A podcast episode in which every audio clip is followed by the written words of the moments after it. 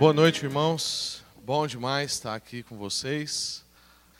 Vamos entrar aqui no nosso conteúdo, mas é que eu queria muito compartilhar esse testemunho com vocês. Hoje nós estamos no verso 9 de Mateus capítulo 5. E nós vamos conversar sobre bem-aventurados os pacificadores, pois serão chamados filhos de Deus. Se você nos visita hoje, nós estamos nessa série, né, meditando sobre o guia politicamente incorreto para a felicidade. E nós hoje vamos defender que felizes são os construtores de paz. E é isso que o Espírito Santo em nós nos torna capazes de sermos. Não só alguém que gosta da paz, que almeja a paz, que anseia pela paz, mas alguém que constrói paz, alguém que é de fato um pacificador onde está, né? Então, bem-aventurados os pacificadores, pois serão chamados filhos de Deus. Primeira coisa que eu queria que a gente meditasse é um problema do contexto. A gente já meditou muito aqui sobre o contexto dessa bem-aventurança. Mas eu quero te lembrar que Jesus está falando sobre paz e sobre nós sermos pacificadores, e dizendo que feliz de verdade é quem promove paz, é quem é construtor de paz, num tempo onde o jeito de se fazer paz era um pouco semelhante ao jeito de hoje, era um jeito armado. Então, naquele tempo, pregava-se paz. Aquele era um tempo que vivia o que era chamada de a Pax Romana. Só que a Pax Romana era uma paz imposta e uma paz com armas. Então, se você não quisesse aquele pacote ideológico, aquele pacote político, aquele pacote proposto por Roma, então para você não tinha paz. Então, era uma proposta de paz que era imposto, dentro de uma cultura, dentro de um regimento, e se você não quisesse aquilo, então o que seria feito de você é que você seria escoltado, expulso e possivelmente, como Jesus, crucificado, dependendo do quão mal você fosse considerado para aquele tempo. Naquele tempo também as pessoas religiosas não eram construtores de paz. É bom a gente lembrar que aqueles que nós já vimos que parecem conosco muitas vezes, que são os fariseus e os escribas, ah, eles ficavam procurando miudezas para afastar pessoas, para separar pessoas, para dizer que fulano não merece fazer parte disso. Faziam orações públicas, não porque orar é bom e porque queria ter relação com Deus, mas para provar que o outro era pior, ou seja, para estabelecer uma guerra social, uma guerra espiritual, uma guerra de condição, de posição. Ou seja, nem o governo, nem a defesa civil da época, nem os religiosos eram promotores de paz. Jesus está dizendo que uma pessoa feliz é uma pessoa que promove paz, num tempo onde o jeito de fazer paz era um jeito violento, era um jeito de guerra. E a gente tem coisas muito, muito parecidas hoje. Então, se a gente tem esse problema do contexto da época, a gente tem também os problemas de hoje. Que apesar de tanta informação como a gente tem hoje, o mundo só cresce em guerra. Era para a gente já ter conseguido, não é possível que era para a gente ter conseguido desenvolver um sistema onde a gente conseguisse encontrar mais acordo, a gente ter desenvolvido um tipo de ciência, de tecnologia que não precisasse de tantas guerras como a gente tem. A gente sabe que, na verdade, hoje, com o tanto de ciência que nós temos, se tiver uma guerra, possivelmente o mundo implode, né? porque é tanto potencial bélico que a gente possivelmente não sobreviveria como mundo. Então, é muito intrigante a gente perceber que, mesmo com o avanço tecnológico, o aparente avanço das pessoas, a gente vivendo mais, envolvendo mais ciência, dizem que nós estamos melhores, né? Eu tenho dificuldade de crer nessas coisas, mas mesmo com isso, a gente cresce em guerra. Porque agora a gente não tem mais guerra só como antes, que era um negócio de dar tiro nos outros, jogar faca nos outros e, e sair, né? Antes de, de tiro e faca era flecha e outras coisas, né? Pau. Mas hoje a gente tem também guerra intelectual, guerra de mente, guerras virtuais. Quem ganhar uma discussão é o vencedor. Já não importa mais tanto o que, que a outra pessoa representa, desde que a minha ideia seja melhor. A gente vê jovens de 28, 30 anos humilhando intelectualmente, às vezes, senhores que têm toda uma história, que têm toda uma trajetória. Tem gente dentro da igreja fazendo isso. gente que não considera o outro, a sua idade. Recentemente, através do mosaico, a gente estava tentando mediar um conflito entre um irmão que é um teólogo promissor, alguém que é importante hoje em dia, e um outro irmão que já está numa fase de idade assim, é, já passou assim de ser idoso, apesar que eu acho que idoso aqui no Brasil é muito precoce, né? É, o Adriano e a Laís, que são aqui da igreja, acabaram de voltar de viagem, falou assim, ó, lá onde a gente foi, só tem coisa especial para a gente acima de 80 anos. 60 anos, 65, 70, tá, é de boa lá. Que eu estava falando de alguém idoso de 60 anos, eles foram e me deram essa, né? Porque eles estão chegando perto dos 60. É claro que eles fizeram isso por causa dessa situação. Mas a gente estava lá tentando mediar esse conflito, porque em muitas coisas o irmão mais novo tem razão. Ele está fazendo a leitura, ele vê o contexto, ele estudou, ele está com as coisas frescas, ele teve um insight, Deus está dando uma graça. Mas ele esquece que o outro tem lastro, tem história, tem marca, tem todo um estudo anterior também, tem motivos para fazer o que faz. Mas hoje em dia não importa mais o que o outro representa, o que importa é se eu estou certo, tenho o um melhor argumento, eu li correto, o outro leu errado, então não interessa o legado que ele tem até aqui hoje, ele não vale mais. Como assim? Como assim? Eu sei, tem irmãos hoje na igreja brasileira que eu não chamaria para pregar nesse púlpito, não colocaria um microfone na mão dele. Em compensação, colocaria ele lá em casa para eu fazer uma viagem uma semana e ele cuidar da minha esposa e dos meus meninos. Eu não teria problema nenhum. Sei que ele não ia sediar minha esposa, ia cuidar bem dos meus meninos. É um, é um cristão equivocado, mas crente, temente ao Senhor, caráter ilibado, que está confuso na sua teologia. E beleza, a gente não dá o microfone para ele. Mas a gente não precisa dizer que ele não presta para mais nada. A gente está ficando esse tipo de gente que não constrói paz, na verdade levanta guerra. Porque no fim a gente quer estar certo, a gente quer vencer uma discussão, a gente quer ganhar intelectualmente. A guerra das ideias é muito presente hoje em dia. E olha, irmãos, um, um produto químico, uma facada, uma bala, pode machucar uma pessoa. Mas tem que ser bem certeiro para matar. Mas hoje em dia a gente tem visto que palavras têm matado mais do que esses objetos. Dependendo do que você diz para uma pessoa quando ela é criança, ela carrega isso para o resto da vida e você tem um idoso doente por causa, por causa de algo que ele ouviu na sua infância. Provérbios diz isso, que as palavras podem trazer vida, mas as palavras também podem trazer morte. E hoje a gente tem meios para quem quiser falar, falar o que quer dizer. E a gente tem que tomar cuidado com isso, principalmente nós, aqueles que são felizes justamente porque são construtores de paz, provedores de paz, promotores da paz. A gente hoje tem guerras também de posses, a gente tem guerra de drogas, guerra de status, guerras em casa, famílias que vivem em pé de guerra, casamentos que vivem em pé de guerra, filhos que vivem em pé de guerra, casamentos acabam, filhos fogem de casa, pais que não conversam com filhos. Essa é uma realidade do nosso tempo de hoje.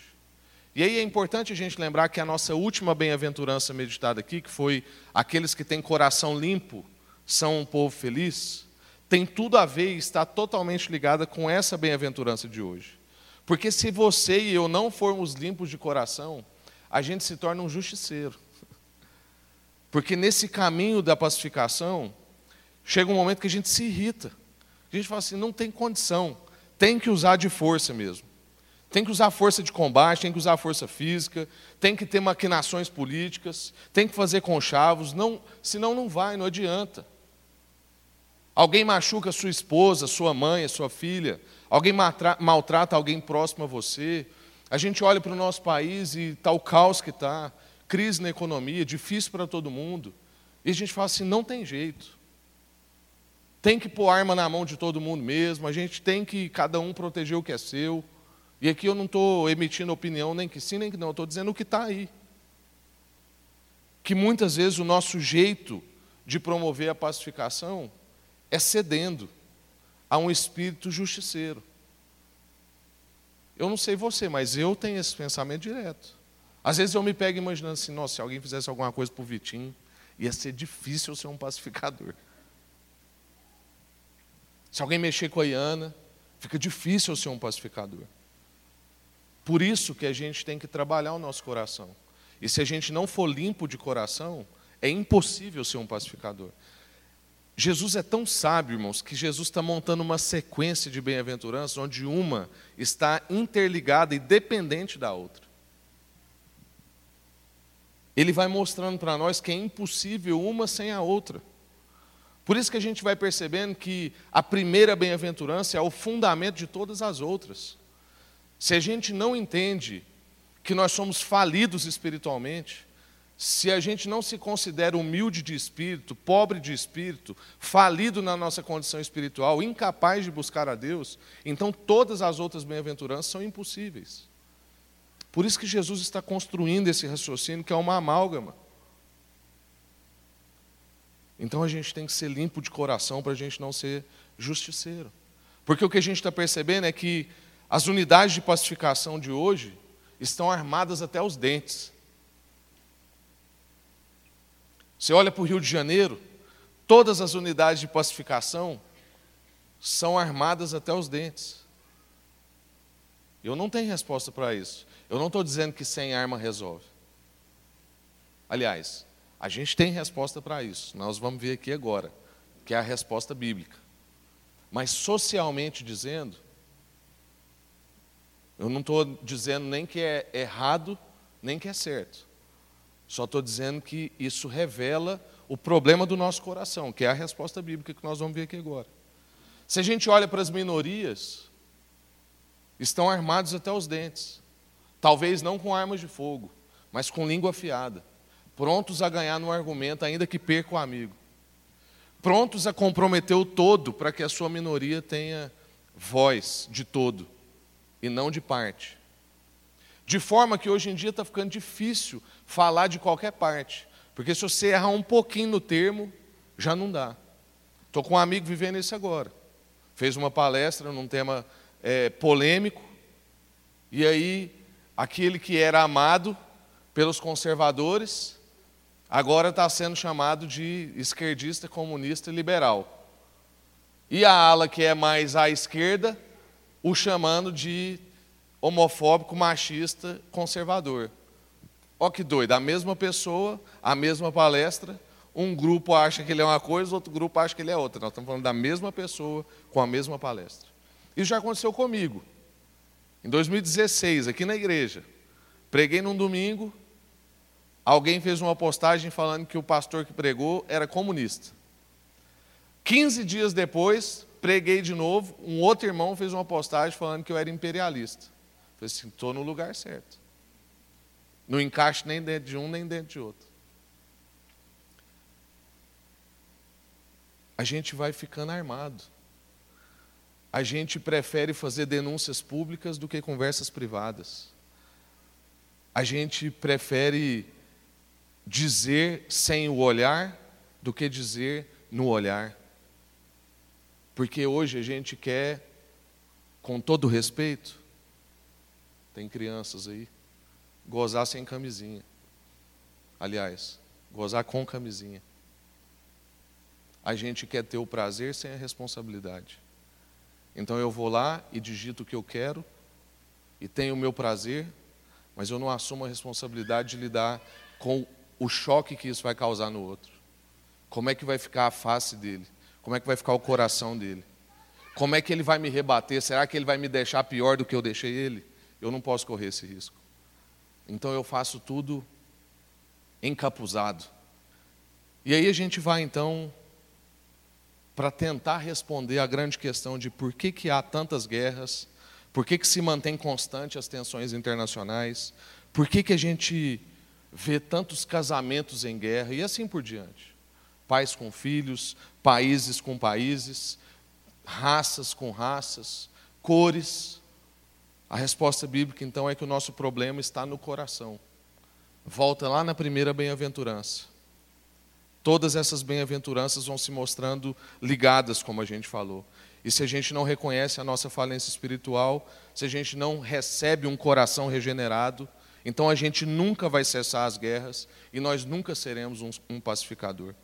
O nosso problema é um problema de pecado. Então, quando eu disse que eu não tenho resposta, talvez, para a questão lá que eu citei do Rio de Janeiro, eu não tenho uma resposta comum, mas eu tenho uma resposta espiritual.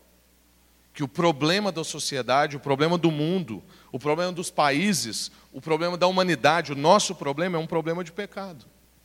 É porque todos nós fomos afetados pela queda. Nem nós, nem a sociedade melhora a não ser que a gente reconheça a nossa condição, a não ser que a gente se reconheça pobre de espírito. Então, apesar dos humanistas, por exemplo, usarem as bem-aventuranças como uma defesa, ou até como um guia, porque possivelmente você vai ver um humanista que não crê em nada, mas ele vai defender para você que se os cristãos vivessem as bem-aventuranças, nós seríamos melhores, com certeza. Mas eles estão achando que bem-aventurança é só um código de conduta, é só um código de vida. Mas, irmão, se a gente não para na, bem, na primeira bem-aventurança e a reconhece, então não adianta. Porque o que as bem-aventuranças estão trazendo para nós é que a humanidade tem um problema no coração e que só pode ser resolvido com uma intervenção humana. Então não dá para a gente entender problema de mundo, problema da humanidade, a menos que a gente reconheça essa doutrina. E qual doutrina? A doutrina da queda e a nossa necessidade de transformação no coração. Se a gente não reconhece isso, então a gente não consegue entender os problemas do mundo. E aí Jesus está apresentando para nós então a paz como uma condição espiritual. É sempre bom a gente lembrar, e por isso que eu fiz essa, essa divisão entre ter a resposta para as coisas de agora ou ter uma resposta espiritual. Porque essa conversa de Jesus não é uma conversa sobre uma ideologia. Jesus não está apresentando mais uma opção ideológica, dizendo que a opção dele é melhor. Jesus não está fazendo um conselho para nós, assim, ó, vou te dar um conselho, meu filho, se você viver assim, é assim que é bom. Não. Jesus está trazendo para nós um fato. Jesus está trazendo para nós um princípio espiritual. A conversa de Jesus é uma conversa espiritual, não religiosa. Jesus não está colocando para nós um pacote dogmático. Jesus está dizendo para nós que a partir do encontro com o Evangelho, a partir do reconhecimento da nossa condição de falidos espiritualmente, então há uma boa notícia. A boa notícia é: vocês não precisam viver escravos dessa condição.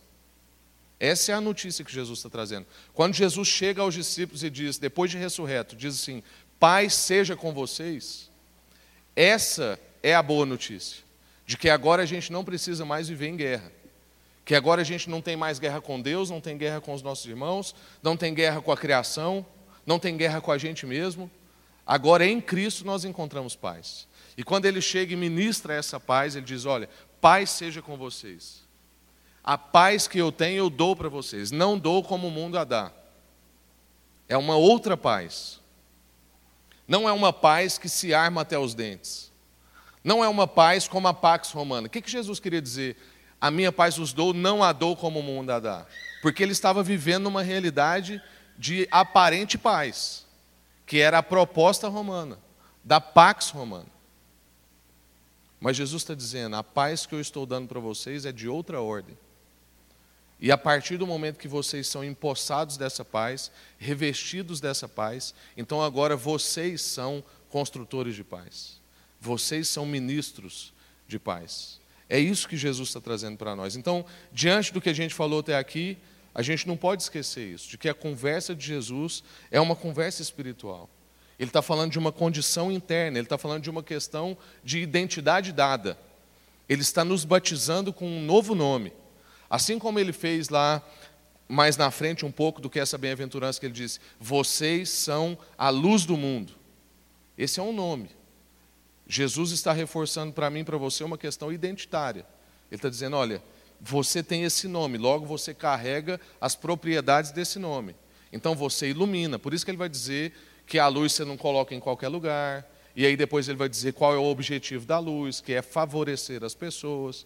Então ele está dizendo para nós que o nosso nome carrega essas características. Depois ele vai dizer, vocês são o sal da terra. E aí ele vai dizer como é que o sal funciona. E isso é a nossa identidade. Então, toda vez que você tiver com crise de identidade, Procura na Bíblia quais são os nomes que Deus te deu. Então eu sou luz. O que, que isso significa? Aí você vai lá. Significa que você tem uma qualidade intrínseca. Significa que você tem um lugar apropriado para ficar. Você não fica em qualquer lugar, que Jesus disse. Antes, coloque em cima, para favorecer as pessoas. Só que como luz também ninguém fica olhando para você, não. Não tem ninguém aqui olhando para as luzes aqui. Está todo mundo só usufruindo dela, desfrutando dela. Porque tem gente que acha assim, eu sou luz. Aí todo mundo vai olhar para mim. Não, você vai assistir um jogo de futebol. Você está olhando para o holofote ou para o jogo? Então, nossa vida é favorecer. Quando Jesus, então, está nos batizando com o nome de paz, vocês são os pacificadores, a minha paz eu vos dou, ele está nos batizando com outro nome. É uma identidade que nos foi dada. Não adianta a gente fazer somente convenções de paz, reuniões, projetos, condições ideais, porque o nosso problema é no coração, o nosso problema é de ordem espiritual, o nosso problema é interior e somente Cristo pode resolver. Você nunca parou para se perguntar isso? Por que, que existem tantas frentes de paz e a gente ainda vive tanta guerra? É porque não dá, humanamente falando, não dá para consertar isso. Pode criar a ONU, pode criar o que for. Pode criar um grupo lá no seu condomínio. Fala assim, não, vamos promover a paz aqui. Se não tiver um trabalho do Espírito Santo, se não houver um reconhecimento de falência espiritual, não for uma pessoa limpa de coração, não vai conseguir ser um pacificador. É por isso que a gente faz reunião, convenção, abre projeto, cria condições ideais e mesmo assim nós estamos em guerra. A paz é uma condição interna, um estado de espírito. O que Jesus tem para nós, irmãos, é mais ou menos um exemplo que aconteceu com a gente essa semana. O Vitinho gosta muito de ir para a escola de bicicleta. E, e aí a Iana foi levar ele de bicicleta. Isso já aconteceu comigo uma vez, mas numa rua bem menos movimentada. E eu estava bem pertinho dele. Mas numa rua muito movimentada lá, o Vitinho desequilibrou e caiu. Está até com roxo em queixo. É, roxo. E aí ele assustou demais, porque tinha muito carro. Graças a Deus, meu filho é um, é um menino muito consciente. Né? Depois, quando a gente perguntou por que, que ele estava tão assustado, ele falou assim: muito carro, mamãe. E, e aí a Iana catou ele, né, mãe, né? Catou ele assim, de qualquer jeito, já saiu chutando a bicicleta para a ilha. Era uma avenida de duas pistas. E aí ela parou na ilha com ele, ajoelhou, abraçou ele, ficou ali um tempinho assim com ele abraçado e ele estava num choro muito sentido, assim, muito profundo, muito assustado. E aí ele foi acalmando. A Ana lá abraçada com ele no meio da ilha, carro passando, e o temor do Vitinho foi indo embora. A paz foi chegando na vida dele e o estado interior do Vitinho foi mudando. E aí o que, que aconteceu? Quando a Ana me contou isso e eu estava meditando sobre essa palavra, eu falei assim: é isso, tem tudo a ver. Porque toda circunstância ao redor do Vitor manteve-se a mesma. Tinha muito carro passando, o sol estava muito quente, era uma ilha, era um lugar perigoso. E ele estava muito assustado e chorando muito. Por que, que ele foi acalmando e a paz foi chegando? Por que, que o estado interior do Vitinho foi acalmando diante dos braços da mãe dele?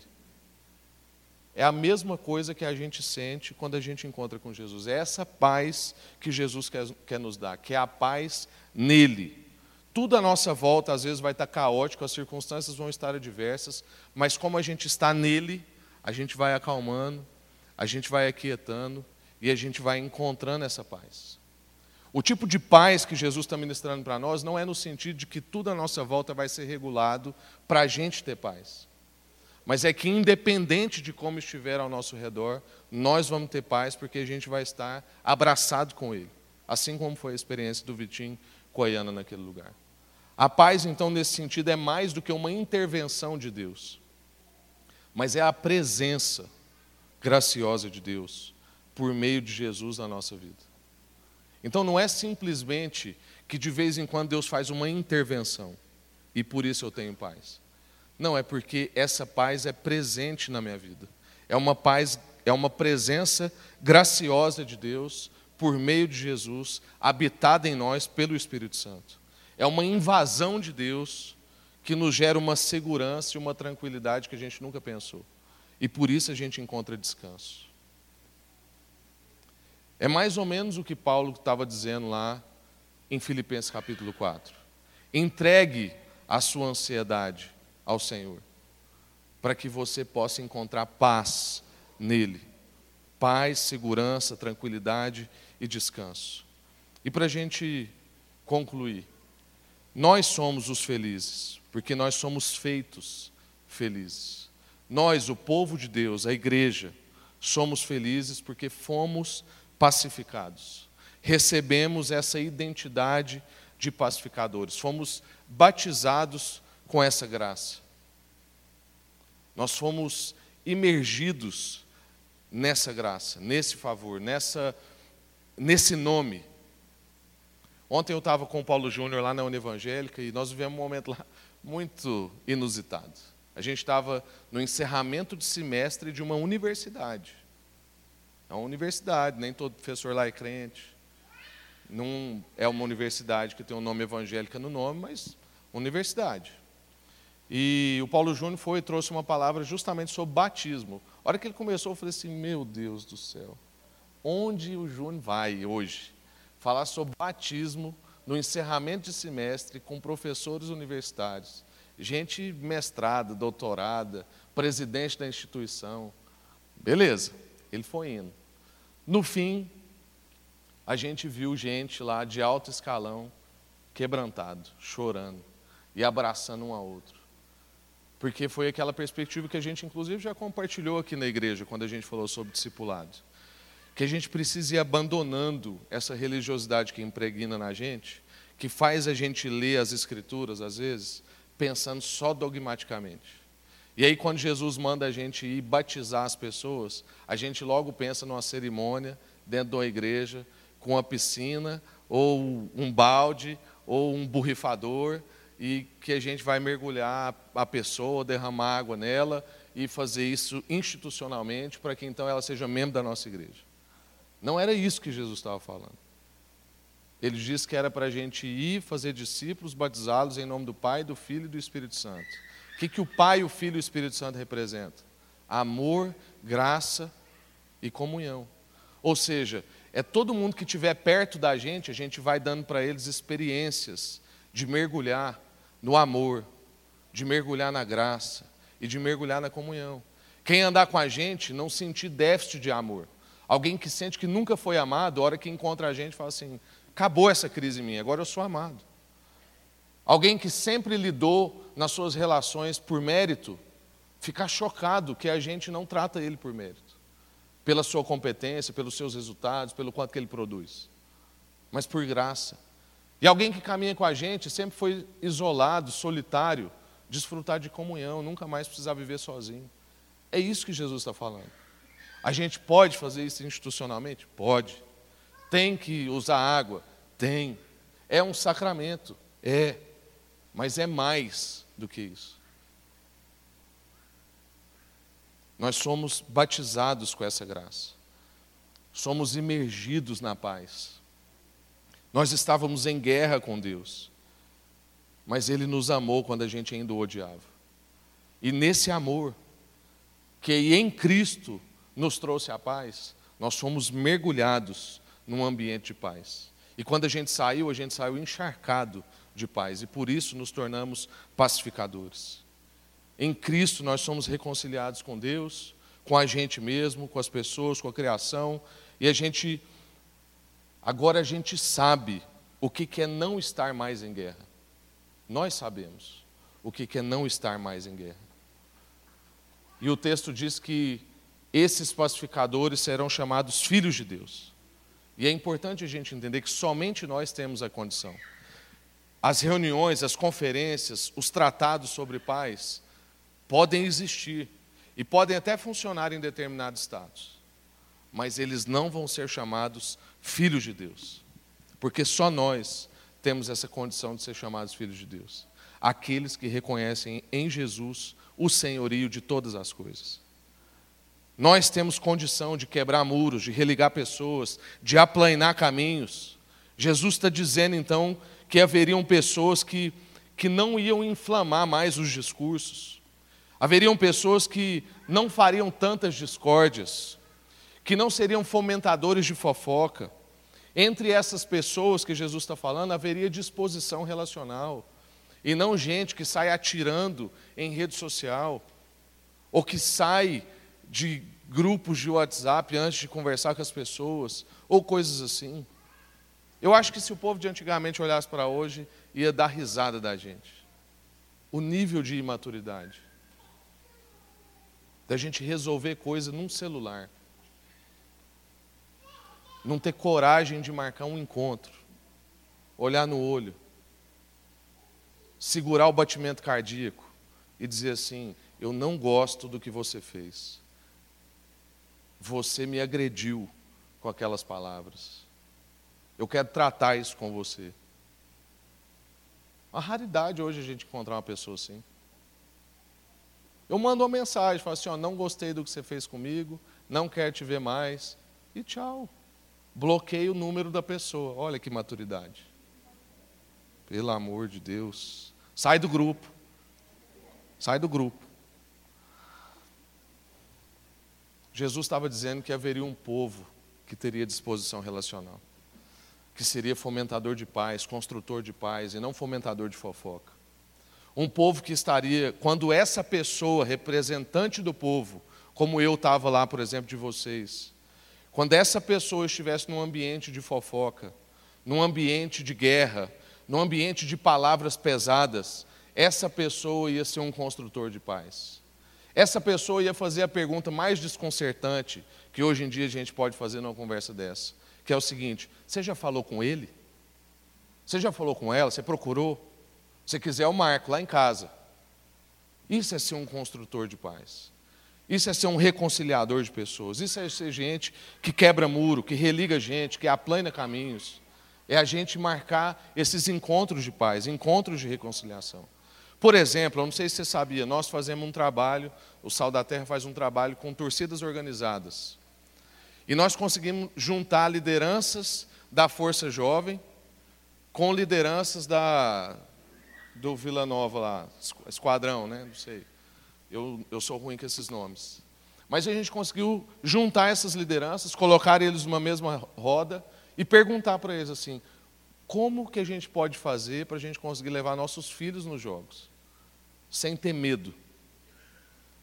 E pasmem, a gente teve ressonância. Porque a violência está vindo mais da multidão e não da liderança. A liderança está angustiada com isso. Quando a gente fala de ser pacificador, é isso. É fazer coisas impossíveis.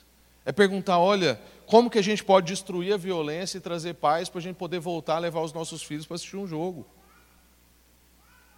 O pacificador não é um pacifista, não é alguém que anseia pela paz, mas ele é alguém que estabelece a paz. Porque não é só uma coisa assim de desejar. Estou lá em casa e falo assim, não, eu desejo tanta paz, queria tanto que o povo ficasse melhor. Não, irmãos, é ir lá e estabelecer a paz. E também não é ser um pacifista. O C.S. Lewis tem um texto brilhante sobre isso. Que ele fala: olha, você ser um pacificador não quer dizer que você não vai defender a sua família num momento difícil. Então tá lá alguém assediando a minha esposa, alguém maltratando meu filho, eu posso chegar nessa pessoa e falar assim: olha, eu estou disposto a usar de outros meios para te impedir. Posso chamar a polícia, mas eu tenho condição, inclusive, presencial de te impedir. Não quero chegar a esse ponto. Porque o pacifismo é aquele negócio assim: não, não vou mexer com isso. Não, não é disso que nós estamos falando. Nós estamos dizendo de um trabalho, de construir a paz e não de ser omisso em situações. Nós temos a graça, irmãos, de acalmar tensões, de buscar soluções, de garantir uma comunicação eficiente. Irmão, você fica comigo aqui que eu estou acabando. Barulho de criança é bom para lembrar que a gente está em família, tá bom? Isso que não é um evento, né? é um culto de família. Então a gente tem essa graça de acalmar as tensões e de buscar as soluções e de garantir uma comunicação eficiente. Eu quero te convidar para orar e te lembrar que o discípulo é um habilidoso construtor de paz. E é para isso que Deus está te chamando para você ser um construtor de paz. A sua realização, a sua felicidade consiste em ser um pacificador, a imagem do seu Pai. Deus estabeleceu paz com tudo, com a criação, com a gente, com os animais. E como nós somos filho dessa identidade, então nós somos pacificadores como nosso Pai.